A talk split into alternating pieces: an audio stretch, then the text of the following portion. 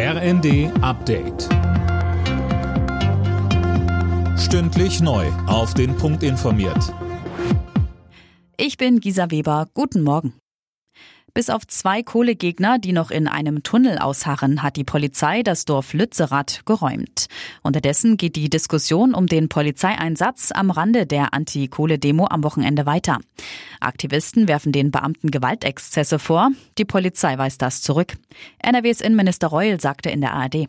Ich werde mich um jeden Fall kümmern, der benannt wird. Und wir haben ein, zwei Filme im Netz gesehen, wo wir sagen, das sieht nicht gut aus. Das werden wir uns genau anschauen.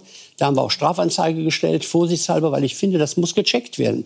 Aber diese Stimmung oder dieses Gerücht, was jetzt erzeugt wird, als wären da alles wild gewordene Polizisten unterwegs gewesen, finde ich schon ganz schön stark. Der Rücktritt von Verteidigungsministerin Lambrecht ist wohl nur noch eine Frage der Zeit. Der Bundeswehrverband fordert für den Fall des Lambrecht-Abgangs einen durchsetzungsstarken Nachfolger. Das sagte der Verbandsvorsitzende Wüstner im ZDF. Ein neuer Minister oder eine neue Ministerin muss klar aufzeigen, wie prekär die Lage in der Bundeswehr ist, so Wüstner weiter.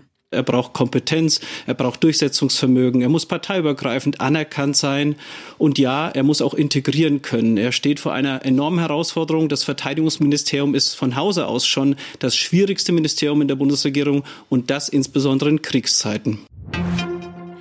Hunderte Entscheidungsträger aus Politik, Wirtschaft und Gesellschaft treffen sich ab heute wieder im schweizerischen Bergort Davos zum Weltwirtschaftsforum. Diskutiert wird über die Folgen des Ukraine-Kriegs, die Klimakrise und die schwächelnde Weltkonjunktur. Oft hinter verschlossenen Türen in Luxushotels. Auch deshalb steht das Weltwirtschaftsforum immer wieder in der Kritik. Als Plattform für Hinterzimmertreffen, auf denen Firmenbosse und Investoren Deals ausloten. Bei der Handball-WM ist das deutsche Team vorzeitig in die Hauptrunde eingezogen. Gegen Serbien setzen sich die Deutschen knapp mit 34 zu 33 durch. Alle Nachrichten auf rnd.de